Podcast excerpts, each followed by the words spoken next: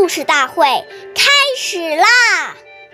每晚十点，关注《中华少儿故事大会》，一起成为更好的讲述人。岁月易流逝，故事永流传。大家好，我是中华少儿故事大会讲述人张恩宇。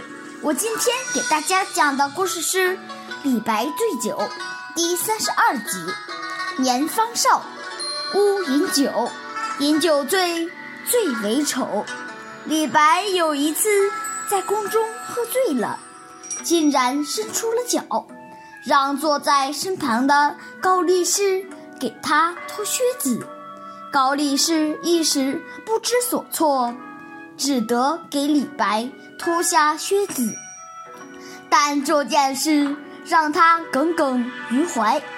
终于有一首李白送给杨贵妃的诗，被他抓住了把柄。他挑拨杨贵妃说，李白在诗中故意侮辱杨贵妃。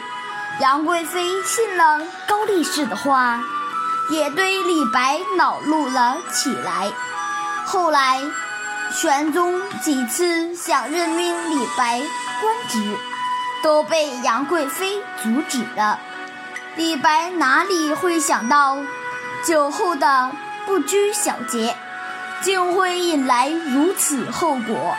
下面有请故事大会导师王老师为我们解析这段小故事，掌声有请。出很多丧失理智的事情，造成不可收拾的后果，所以呢，从小就不要饮酒。